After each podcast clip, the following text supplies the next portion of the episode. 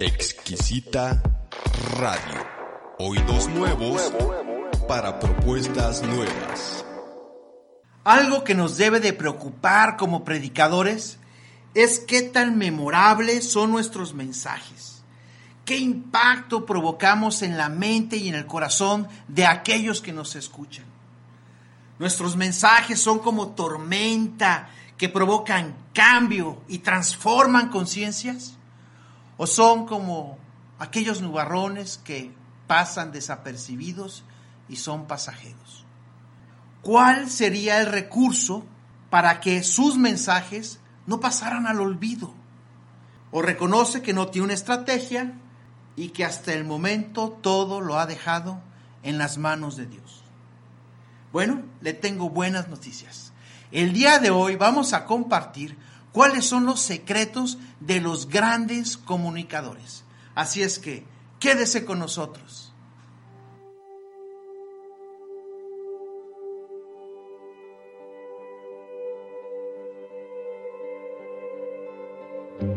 Bienvenidos a la proclamación de la palabra en tus palabras, un programa en donde compartiremos el sentir, el pensar, y el actuar de predicadores, líderes y maestros ante los desafíos que demanda el púlpito del siglo XXI.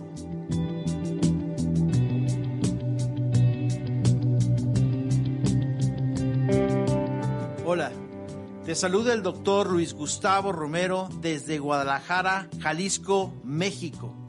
Soy autor y profesor de la metodología Apolos y en este programa te compartiré algunas de las técnicas y conceptos productos de mi investigación en el estudio, la observación y el análisis de los comunicadores más influyentes. Es mi deseo que con la intervención del Espíritu Santo esta información te sea de bendición para transformar vidas a través de tus mensajes.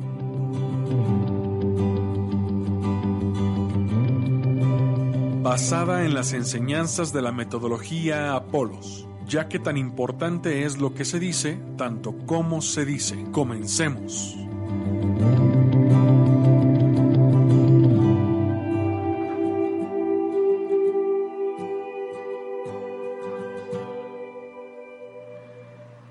No se preocupe, no está usted solo.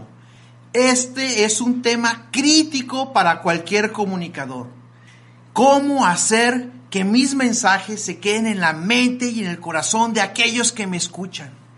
Muéstrenos toda la apertura que usted pueda porque vamos a compartir con ustedes estrategias y técnicas muy sensibles. Vamos a romper paradigmas.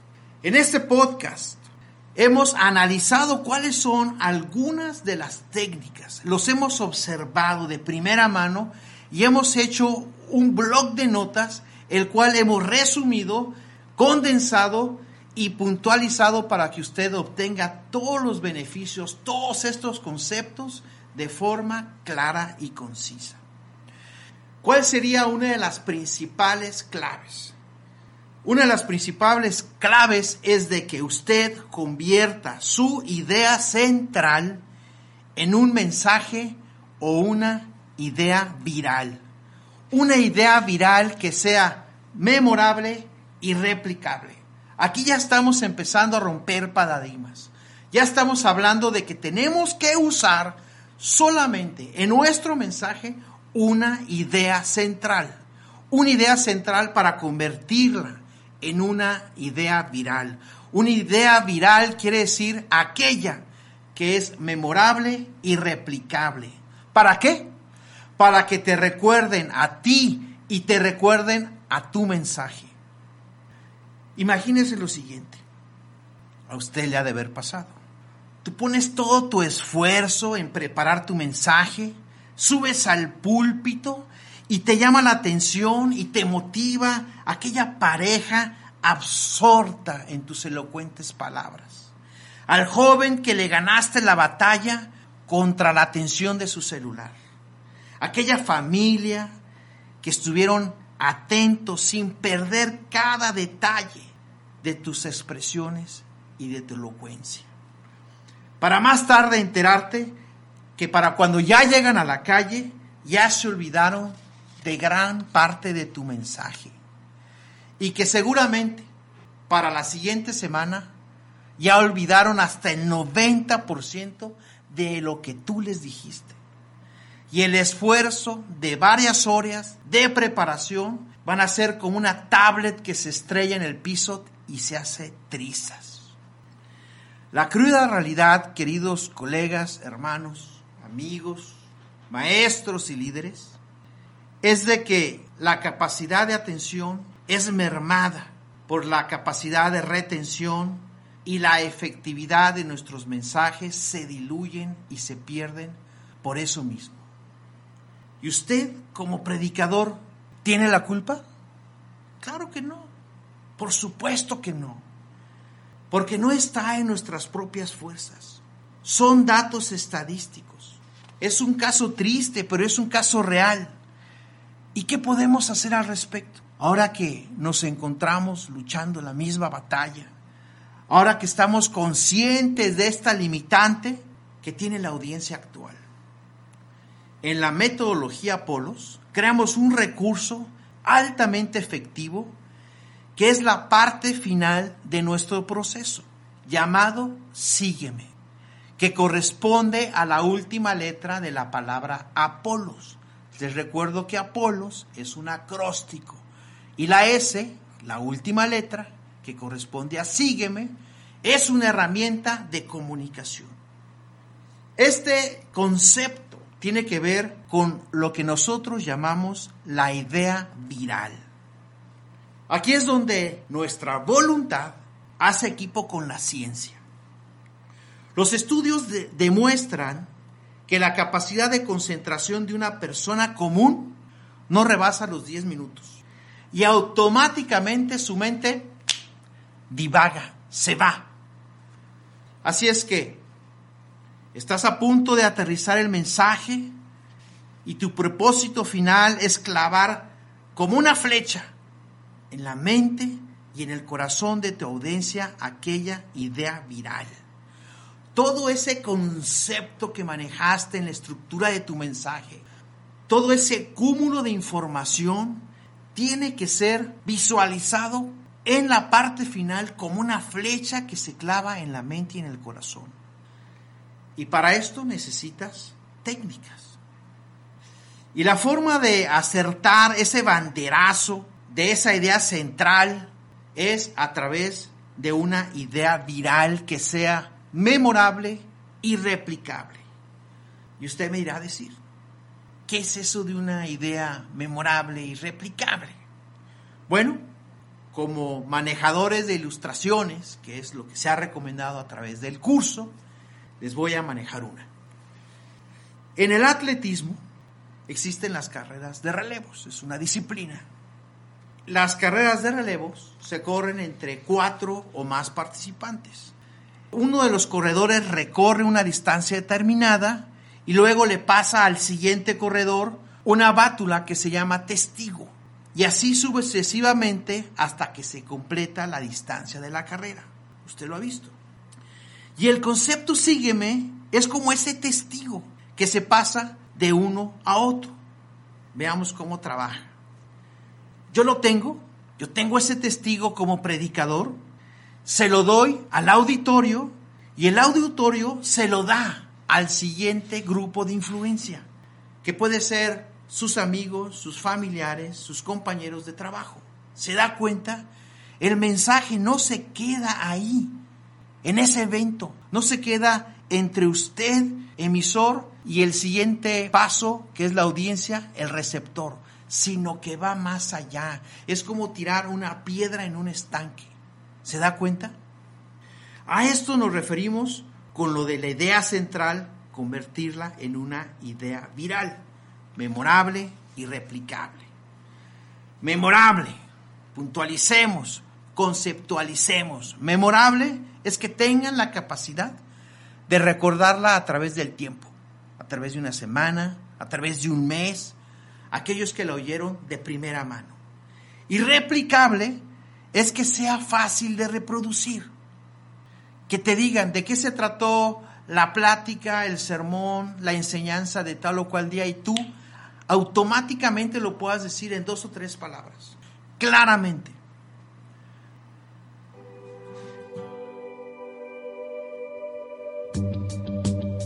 Si estás desanimado por la reacción de tu congregación a tu mensaje, si estás tan desmotivado que sientes ganas de claudicar, si te encuentras frustrado, que quieres darle la espalda al llamado de Dios a predicar, tan herido que subir al púlpito duele, te invito a que tú, siervo de Dios, te afiances en los cimientos que te da la oración y el Espíritu Santo y que tu predicación la levantes en los pilares que te ofrece la metodología y teología. En la metodología Apolos formamos y desarrollamos a los proclamadores del momento.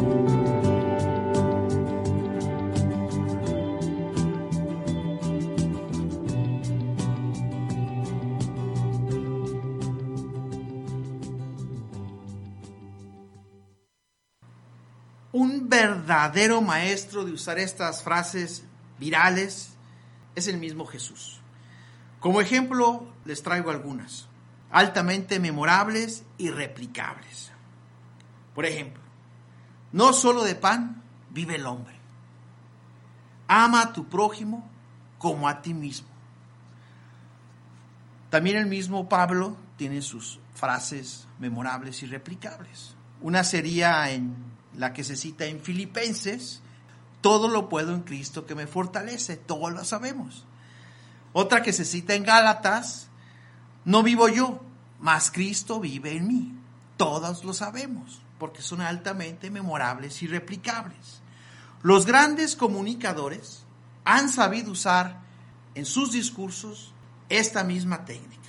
Por ejemplo, puedo citar al mismo Martin Luther King en uno de sus mensajes icónicos que se llama Tengo un sueño.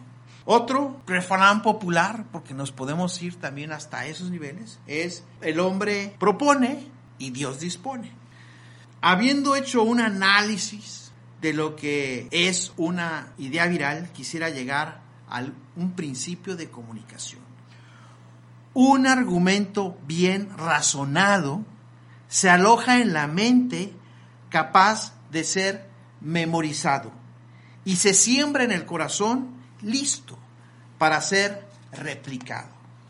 Este es un principio de comunicación. Porque señores, vamos a pensar en grande. ¿No sería maravilloso poder revelar a la congregación uno de los tantos propósitos escritos en un texto bíblico que haya movido nuestro corazón para haberlo compartido con la congregación? ¿Y no sería doblemente maravilloso que se pueda ser grabado en la mente y en el corazón de aquellos que nos escuchan de una forma clara, de una forma sencilla y de una forma práctica, encapsulada en una idea central? ¿Y no sería triplemente maravilloso que se pudiera compartir y que sean capaces de replicarla al mundo que los rodea con entusiasmo y con convencimiento y extender el reino de Dios a través de esta idea viral? Ven y ve, ven y ve. Una frase viral que hasta el día de hoy la repetimos. Porque tu iglesia puede ser espectacular el domingo, pero de nada sirve si el lunes ya no lo es. Porque el carácter y la naturaleza de tu iglesia se demuestran todos los días, todos los días de la semana. Demuestran cómo vive su vida en Cristo. Porque aquellos que están sentados en la congregación piensan de una manera muy cómoda, muy fácil. Yo no tengo la obligación, el compromiso, el deber de compartir aquello que escucho es una manera equivocada y podemos hacerles cambiar ese concepto erróneo a través de motivarlos, a través de hacerles más simple ese trabajo, llevándoles mensajes que fueran altamente replicables. Porque nosotros, cada uno de nosotros somos agentes de cambio. fuera y dentro de la iglesia, en todo momento y en todo lugar. Y somos los pies y la voz de nuestro Señor, que nos pone a trabajar a través del Espíritu Santo. Así es que no importa por qué vienen a la iglesia, sino con quién se van.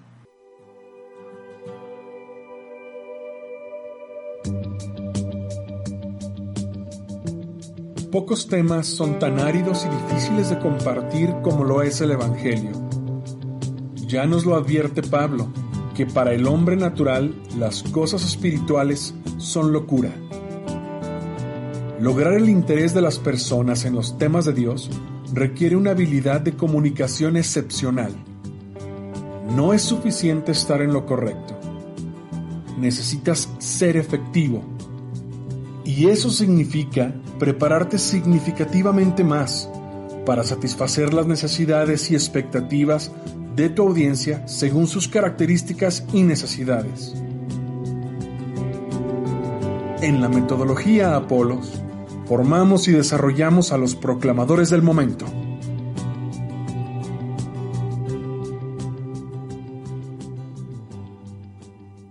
Probablemente está usted sentado pensando, bueno, ¿y cómo le hago yo para generar, para crear esa idea viral que me comentas?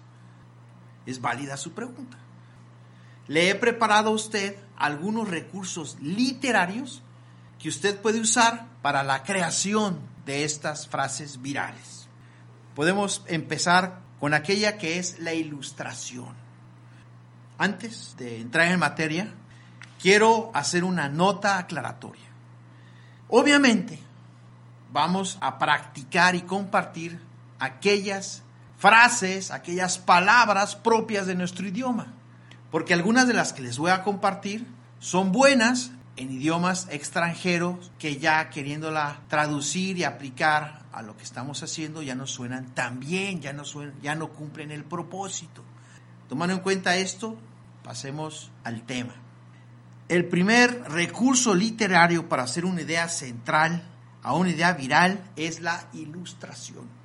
Como hemos dicho repetidas veces, una ilustración vale por mil palabras. Así es que use ese recurso a su favor, aprovechelo. Las ilustraciones hacen florecer la imaginación, hacen que la imagen sea memorable a largo plazo. Un ejemplo perfecto para el caso lo encontramos en las parábolas del Señor. Él no se andaba con conceptos académicos, doctrinales, técnicos, acartonados, cósmicos. Él explicaba las cosas como los pudiera reconocer, memorizar y comprender aquellos que estaban con él. Así es que no me canso de deleitarme cómo el Señor usa la técnica de contestar a los herodianos en cuanto a la ilustración del tributo lícito. ¿Recuerdan esa, esa ocasión cuando le quisieron tender una trampa? ¿Y recuerdan cuál fue el comentario de aquellos que lo escucharon diciendo, es maravilloso lo que él dice y enseña? Dad al César lo que es del César y a Dios lo que es de Dios. Y con eso terminó una de las grandes acusaciones. Otro ejemplo lo encontramos en la parábola del sembrador que de forma sencilla nos da a conocer algo que podría ser extremadamente complejo y cómo es el reino de Dios. Y él decía, el reino de Dios es como una semilla de mostaza. ¿Se da cuenta? Apela a la ilustración, que va ligado a la imaginación de aquellos que nos escuchan. La segunda técnica literaria tiene que ver con la rima. Este es uno de los recursos más usados por nosotros los hispanos, que somos altamente ingeniosos con nuestro lenguaje. Por ejemplo, una muy conocida por todos nosotros, camarón que se duerme, se lo lleva la corriente. Otra técnica es la de eco. Eco es la repetición o frase para hacerse recordar. Por ejemplo, en Proverbios hay algunas, más bien hay muchas que se usan, la que voy a citar es esta, cuyas verdades son torcidas y torcidos sus caminos. Dos veces la palabra torcido. Otra puede ser, A estos ciertamente olor de muerte para muerte y a aquellos olor de vida para vida. ¿Se fija el eco? Una menos compleja, más usada por nosotros, porque debo admitir que para mí este recurso es altamente ilustrativo y fácil de usar. Puede ser esta de por fin el fin. O qué bonito es lo bonito. O esta otra de hola cacerola. Y mi favorita, que ustedes conocen, la palabra en tus palabras. Otro recurso literario para crear frases virales es la que llamamos contraste, que es la combinación de dos ideas completamente opuestas. Por ejemplo, el bien y el mal, el pasado y el futuro, la oscuridad y la luz, y así. Como ejemplo puedo decir, vosotros sois la luz del mundo. Vosotros sois la sal de la tierra. Hemos sido prácticamente bombardeados de este tipo de frases en casa, en la escuela, pero no hemos sabido aprovecharlas en nuestro beneficio para hacer mensajes más ricos, más trascendentales. Otro ejemplo les puedo comentar es el de no hagas mañana lo que puedes hacer hoy. O aquella que inspiró a chicos y grandes al utilizar este recurso cuando elegantemente retó al público citando, no te preguntes lo que tu país puede hacer por ti, sino lo que tú puedes hacer por tu país. Y el último recurso literario para hacer creación de ideas virales lo tenemos en esta técnica literaria que se llama el gancho. El gancho es cualquier frase creada ingeniosamente que en sí, por su naturaleza, cree un mensaje poderoso. El gancho debe de tener ciertas condiciones. Por ejemplo, no debe de ser tan larga, pero también debe de ser lo suficientemente corta para tener un significado. Un buen ejemplo de una frase tipo gancho la tenemos en Mateo 13:9. El que tenga oídos para oír, oiga. Así es que los dejo con esta frase viral como ejemplo, una de mis favoritas, para que usted deduzca qué tipo de frase es. Es de rima, es de eco, es de contraste, es de gancho y se las comparto. La obra de Dios, realizada a la manera de Dios, gozará de las bendiciones de Dios. para cuando la gente llega a su casa, después de tu predicación del domingo, únicamente recuerda la mitad. Y después de unos días, solo recuerda el 10%. Y todo tu esfuerzo y horas de monumental dedicación pasan al rincón más lejano de su mente y su corazón. Elaborar un mensaje memorable y replicable exige técnicas de expresión oral avanzadas. Requiere más que un simple curso de homilética. Por eso, integramos el libro La palabra en tus palabras, basado en la metodología Apolos, en el cual te compartiremos los conceptos y consejos de los grandes comunicadores.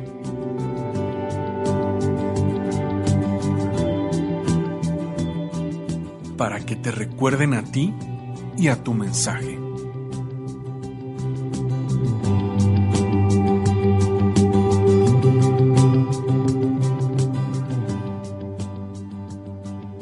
Para ordenar un volumen, por favor deja un WhatsApp al 3314 10 77 20 o escríbenos a info.apolos.mx.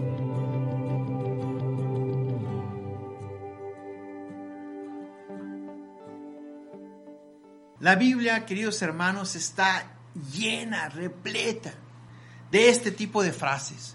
Así es que ahora que ya las reconoce, gócese, gócese en encontrarlas en profetas, en salmos, proverbios, en las epístolas de Pablo. Hay muchas y muy bonitas. Pero uno de los ejemplos que para mí es más prominente nos los enseña el maestro de maestros en el Sermón del Monte. Es una delicia cómo trama sus palabras, repite las oraciones y siembra esa semilla, esa imaginación, ese concepto claro y sencillo, comprensible para nuestra mente y sensible para nuestro corazón. Nos inspira. Podemos visualizar lo que Él está diciendo. La Biblia no lo dice, pero yo me lo imagino. Aquellos peregrinos que estuvieron en el monte recibiendo estas enseñanzas, pudieron llegar después a sus aldeas a altas horas de la noche y la gente les preguntaba, ¿qué les dijo el maestro? Curiosos, emocionados, cuestionando al recién llegado, cuéntanos, cuéntanos, ¿de qué se trató de lo que habló Jesús? Y ellos, en forma clara, en forma sencilla y en forma práctica, pudieron replicar el mensaje. ¿Usted cree que el maestro de maestro fue intencional hacerlo de esta manera? ¿Que no pudo habernos hablado de forma más conceptual, con conceptos abstractos, difíciles de memorizar y comprender? Nos la puso fácil. Yo sí creo que el maestro de maestros fue intencional, fue sabio en hacer su mensaje memorable y replicable. Los invito a que lean el Sermón del Monte, lo vean con esta óptica, disfruten las palabras descritas y escritas en Mateo 5 del 1 al 12, las famosas bienaventuranzas. Otro ejemplo usado por comunicadores lo encontramos en una frase viral muy conocida por nosotros, el discurso titulado Yo tengo un sueño. Es la frase central del inmortal discurso pronunciado por Martin Luther King en un momento decisivo de la historia en 1963. Y vale la pena citar cómo este personaje histórico usa el método de repetición para inspirar en su discurso. Cabe resaltar que observe usted también la cadencia, el ritmo con que expone el texto. Es un exquisito ejemplo de lo que enseña la metodología Apolos, en una de sus frases célebres que dice, tan importante es lo que se dice, tanto como se dice. No se los voy a poder compartir a través de este medio, porque como estamos platicándolo, usted lo tiene que ver y usted lo tiene que escuchar en el idioma original. Así es que lo invito a que lo vea en YouTube con subtítulos para que disfrute tanto lo que se dice como se dice. Ponga en YouTube Yo tengo un sueño de Martin Luther King, seleccione el que diga subtitulado y disfrútelo. En nuestro libro, La palabra en tus palabras, ofrecemos a manera de debate algunos temas que tienen que ver con la intención de cuestionar el pensar, el sentir y el hacer de los predicadores. De eso se trata, de desafiarnos, de romper los esquemas y paradigmas. ¿Y por qué lo ha hecho usted así? Pues porque así se hacen las cosas aquí y nos volteamos a ver unos a otros. ¿O qué? ¿Hay alguna otra manera de hacer las cosas? usted hace sus sermones, sus servicios, sus cultos por tradición, por imitación, porque así lo hacía el pastor anterior, porque así lo hace en general la denominación, o porque así me enseñaron a hacerlo en el seminario. Cualquiera que sea su respuesta, le planteo la pregunta de debate. ¿Cuánto tiempo debe de durar una predicación? ¿Cuánto tiempo debe de durar una predicación?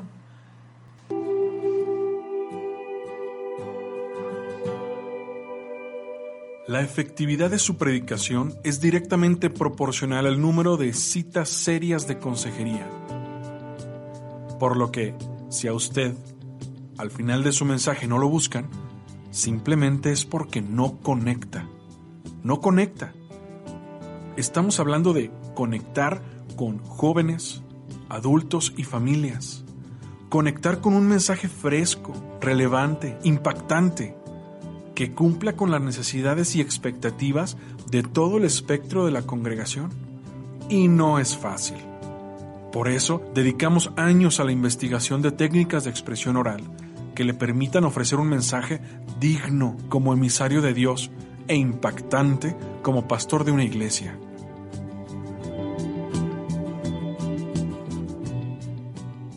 Todo esto lo integramos en el libro La palabra en tus palabras, basado en la metodología Apolos, para que a través de su predicación y con la unción del Espíritu Santo impacte en la vida de quienes lo escuchan.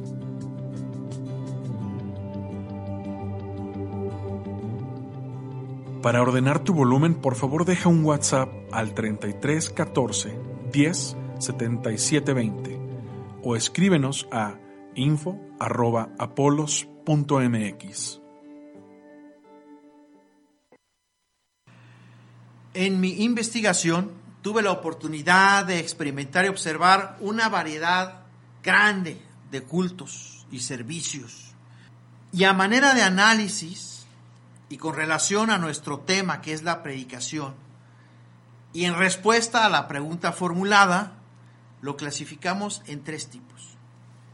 Primero, es aquella reunión, es aquel culto, es aquel servicio que se basa en Nehemías capítulo 8 y en especial el versículo 2 y 3, en donde se escribe y se describe que Esdras leyó las escrituras ante la congregación desde el alba hasta el mediodía. Y como respuesta, todos estaban atentos en el libro de la ley. Para este tipo de congregaciones, el domingo es el día del Señor. Son reuniones que empiezan desde temprano con una escuela dominical. El servicio tradicional incluye la cena del Señor todos los domingos. Al terminar el, el culto, el servicio continúa con una comida, una tipo convivencia, hasta llegada la tarde. Se da otro tipo de enseñanza y adoración. Generalmente en este tipo de reuniones, el sermón tiene una duración entre 60 y 80 minutos. Una segunda clasificación es aquella reunión que es la tradicional. Consiste en una primera parte, en la mañana, en donde se comparte una escuela dominical. Generalmente esta escuela dominical tiene que ver con temas de discipulado o cursos de membresía para la iglesia, como el bautismo. Y en estos cultos la predicación tiene una duración de 60 minutos. Este tipo de predicación está basado en la estructura de puntos y subpuntos. Y una tercera clasificación es un servicio tipo contemporáneo, muy parecido al servicio tradicional, en donde hay adoración, hay anuncios, hay convivencia. Y en estos cultos la predicación tiene una duración de 35 a 40 minutos, que es el tiempo suficiente para proponer, para desarrollar y para concretar una idea central. Así que tenemos una primera reunión y una primera respuesta basada en temas teológicos, una segunda reunión y una segunda respuesta basada en temas eclesiásticos, y una tercera reunión y una tercera respuesta basada en temas congregacionales. Usted haga su propia conclusión. Mi conclusión, la manera en que yo pienso, la manera en que yo respondo a esta pregunta de cuánto debe de durar una predicación es de esta manera. Un sermón no termina hasta que se ponga en práctica.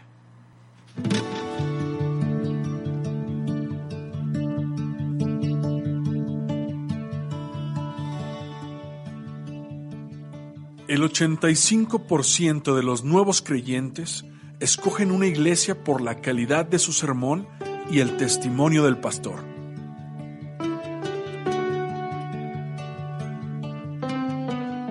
La iglesia está necesitada de obreros fieles y capacitados que compartan una predicación relevante para una sociedad necesitada. Te animamos a que lleves este entrenamiento a tu ciudad y a tu iglesia, ya sea en forma de conferencia, curso o taller. Te dotaremos con una metodología vanguardista basada en la predicación bíblica y técnicas avanzadas de expresión oral que resultan en mensajes que cumplen con los desafíos de la audiencia del siglo XXI. Nuestros talleres son teórico-prácticos, dinámicos y demostrativos. Contáctanos. Fácilmente nos podrás encontrar en nuestra página web www.apolos.mx o escríbenos un correo a info.apolos.mx. También nos podrás encontrar en diferentes redes sociales. En Facebook, Apolos, Metodología de Predicación. Esta metodología está dirigida a iglesias y personas que quieren llevar con mayor alcance la proclamación de la palabra de Dios. Eleva un mensaje que genere crecimiento en tu iglesia y tenga el impacto suficiente para que te recuerden a ti y a tu mensaje.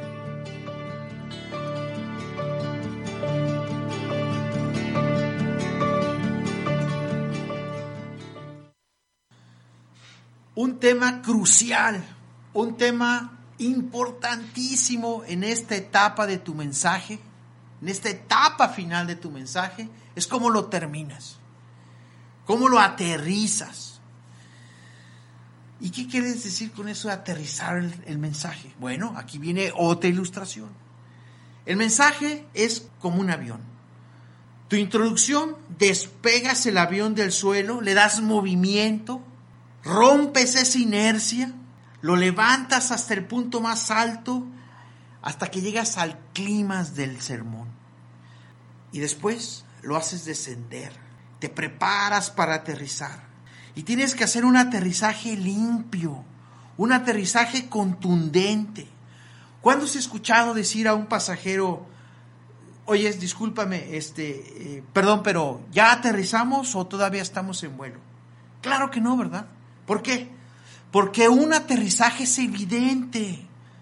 Una, un aterrizaje se experimenta con todos los sentidos, con todas tus capacidades. No hay duda de que ya aterrizaste, ya llegaste, ya se acabó, ya no hay más. Pero hay aquellos predicadores que ya queriendo aterrizar el avión, llegando a la pista, de alguna forma deciden volver a levantar el vuelo. ¿Y cómo lo hacen? ¿A qué me refiero? A utilizar frases como, ah, se me olvidaba decirles. Y si tú ya tienes acostumbrada a la gente a un determinado tiempo, el avión debe de respetar ese término de aterrizaje. No puedes tampoco decirles, bueno, sé que ya llegamos a la hora, estoy por concluir, pero me faltan estos cinco puntos. Simplemente no puedes. No puedes hacer esto. Aquí viene una frase que nos puede hacer entender lo que estoy tratando de explicar. La gente, la gente no se acuerda de lo que dijiste, pero sí se acuerda de cómo los hiciste sentir. Y créeme, que no se les va a ir al olvido, no van a extrañar los cinco puntos que te faltaron y no van a extrañar esa cosa que se te olvidó decirles.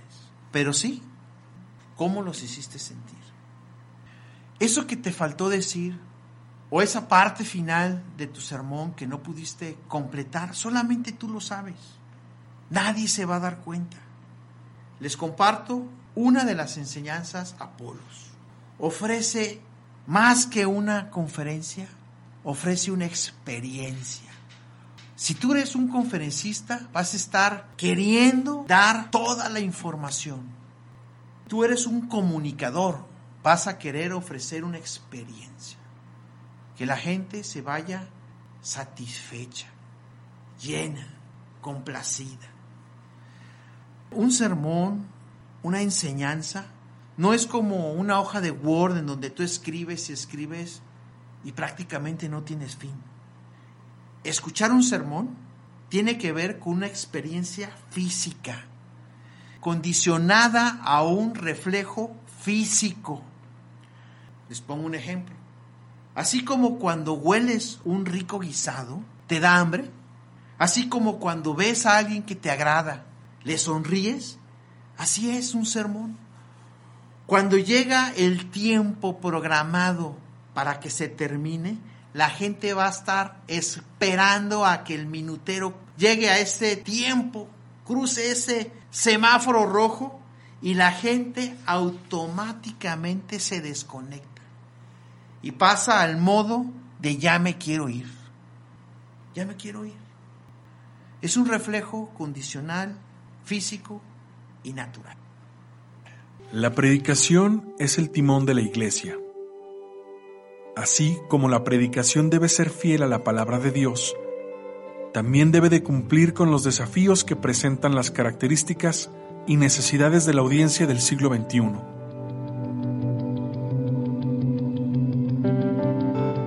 Ya sea que sientes el llamado al demandante ejercicio del púlpito o ya seas un experimentado predicador.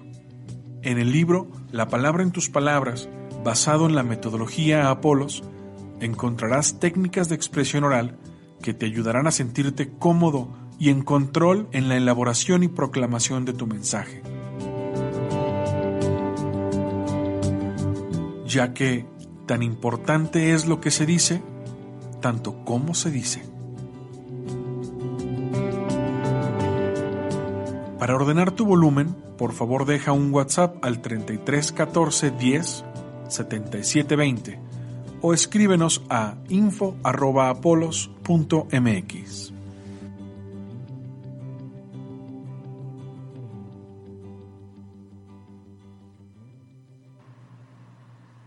La escuela tradicional de predicación llaman a esta fase final de tu mensaje la conclusión.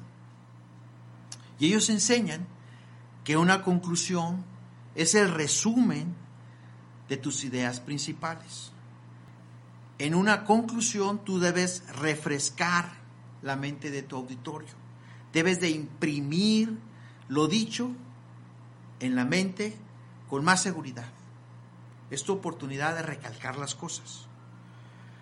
Y si bien todo esto es cierto, nosotros pensamos que es un propósito muy diluido. Te quedas muy corto. Porque me pongo a pensar todo el esfuerzo de aquellas familias de levantarse temprano en un día de descanso, ponerse de acuerdo, desayunar, arreglarse. Muchas familias transitan largos tramos de carretera, llegar a tiempo, poner la mente en modo de recepción, controlar a tus hijos, para nada más hacer un resumen de lo dicho, siento que es muy corto. Yo he ido a muchos congresos, muchas conferencias, muchas prédicas, en donde se derrocha una gran cantidad de recursos económicos, humanos, una gran logística, para que al final de toda esa experiencia que puede ser de un día, dos días, un fin de semana, o solamente una tarde, o solamente unas horas, te quedes diciendo, bueno, ¿y cuál es la ruta de acción? ¿Qué me llevo a casa? Imprima en esa parte final de su mensaje lo que llamamos una llamada a la acción.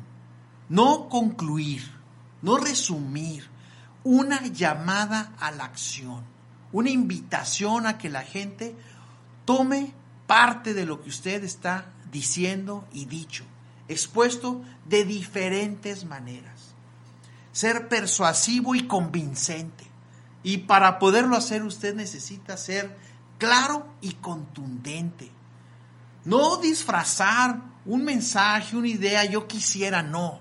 ser claro y contundente. Es una invitación a la acción. Yo lo invito a que no concluya, invite a la acción. Vaya más allá en sus mensajes. Aproveche esa oportunidad en que están todos reunidos. Ya les tocó la mente y el corazón. Ya estuvo ahí de diferente manera comunicándoles conceptos, preceptos, la hermosa palabra de Dios para que se vayan con algo. Algo que puedan hacer esa misma tarde, durante la semana y durante el resto de su vida. Así es que, ¿con qué nos vamos a casa, queridos compañeros, hermanos, maestros, líderes? Creo que con el final de tu mensaje tú debes de ser intencional. Debes de tener una estrategia de comunicación. No lo debes de dejar a la deriva. Es tu parte fuerte. Con esto terminas. Yo te invito a que imprimas técnica y estrategia en esta parte. Si quiere usted saber más, si quiere equiparse usted más, ya nos hicieron invitación a que lea el libro La palabra en sus palabras o asista a alguno de nuestros talleres. El mensaje no necesariamente termina en ti, no necesariamente termina en aquellos que te escuchan. Seamos más ambiciosos. El mensaje puede ser replicable, puede ir más allá de las paredes de la iglesia, puede ir más allá de aquellas personas que nos escucharon. Imagínese ese mensaje siendo replicado por cada una de las personas que están ahí en sus fuentes de trabajo, en donde ellos van a reunirse con sus familiares. Como lo platicábamos, que ese mensaje sea aquella piedra que cae en el agua y hace ondas y se van expandiendo y alejando de ese fuente, de ese foco de voz, de esa comunicación singular. ¿Para qué? ¿Para qué quiere usted que ese mensaje sea memorable y replicable? Yo le digo, para que lo recuerden a usted y a su mensaje. Así es que gracias por habernos acompañado.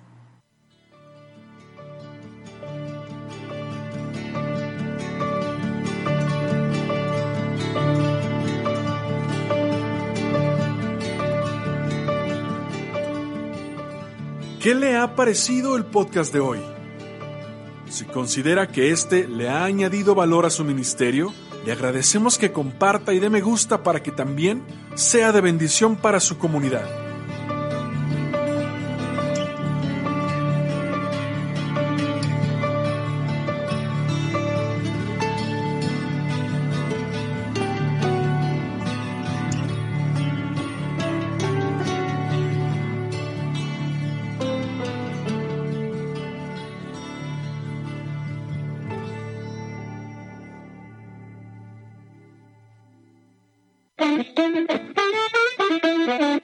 Exquisita Radio. Oídos nuevos para propuestas nuevas.